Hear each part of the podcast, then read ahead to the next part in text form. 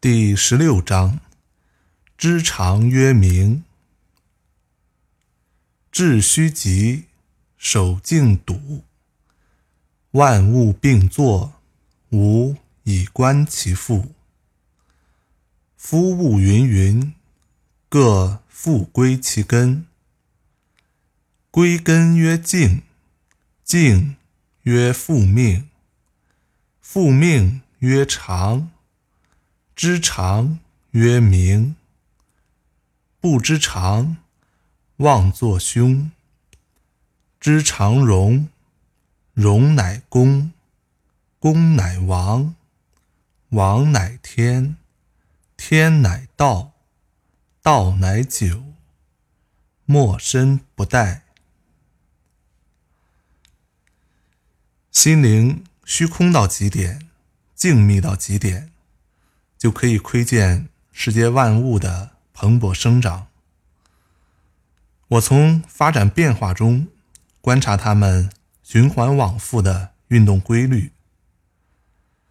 万物纷纷云云，各自回归其本源。回归本源叫做寂静，寂静叫做回归本来状态。回归本来状态。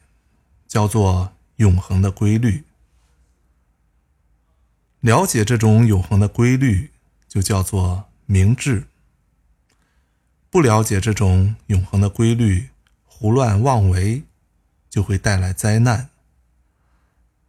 认识了永恒规律，才会大度包容。大度包容，才能大公无私。大公无私。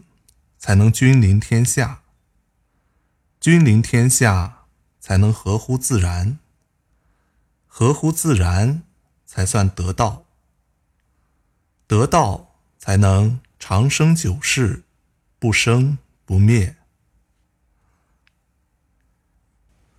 经典解读：致虚与守静，是老子与本章特别强调的。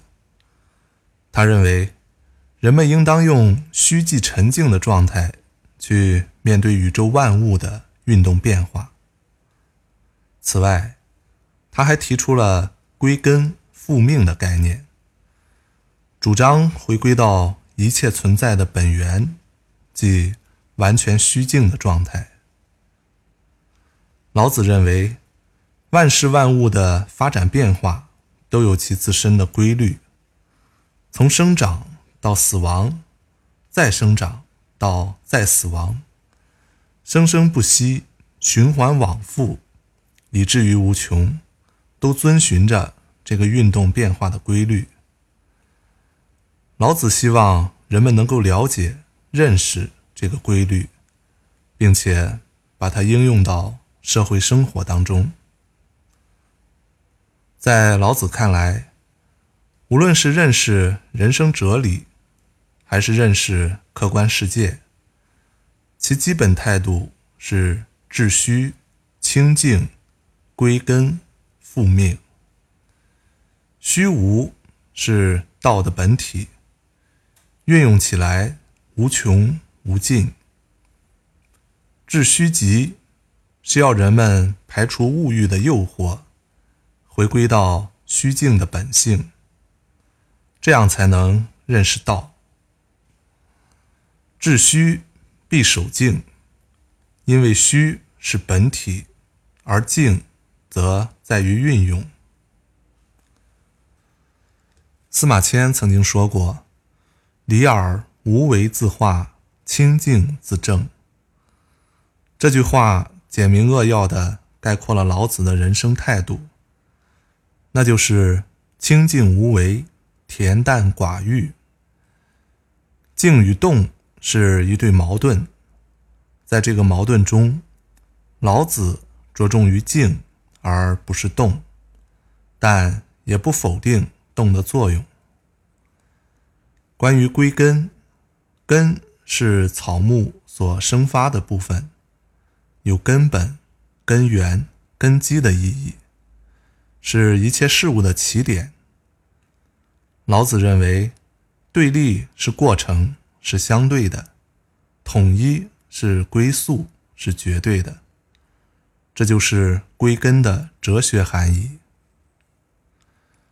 老子主张要虚心，静观万物的发展和变化。他认为万物的变化是循环往复的，变来变去，又回到他原来的出发点，好像没有变化过一样。这就叫做静。既然静是万物变化的总原则，所以是常。为了遵循这一静的原则，就不要轻举妄动。把这一原则应用到生活中，也就是说，顺势而为，才可以避免危险，有所成就。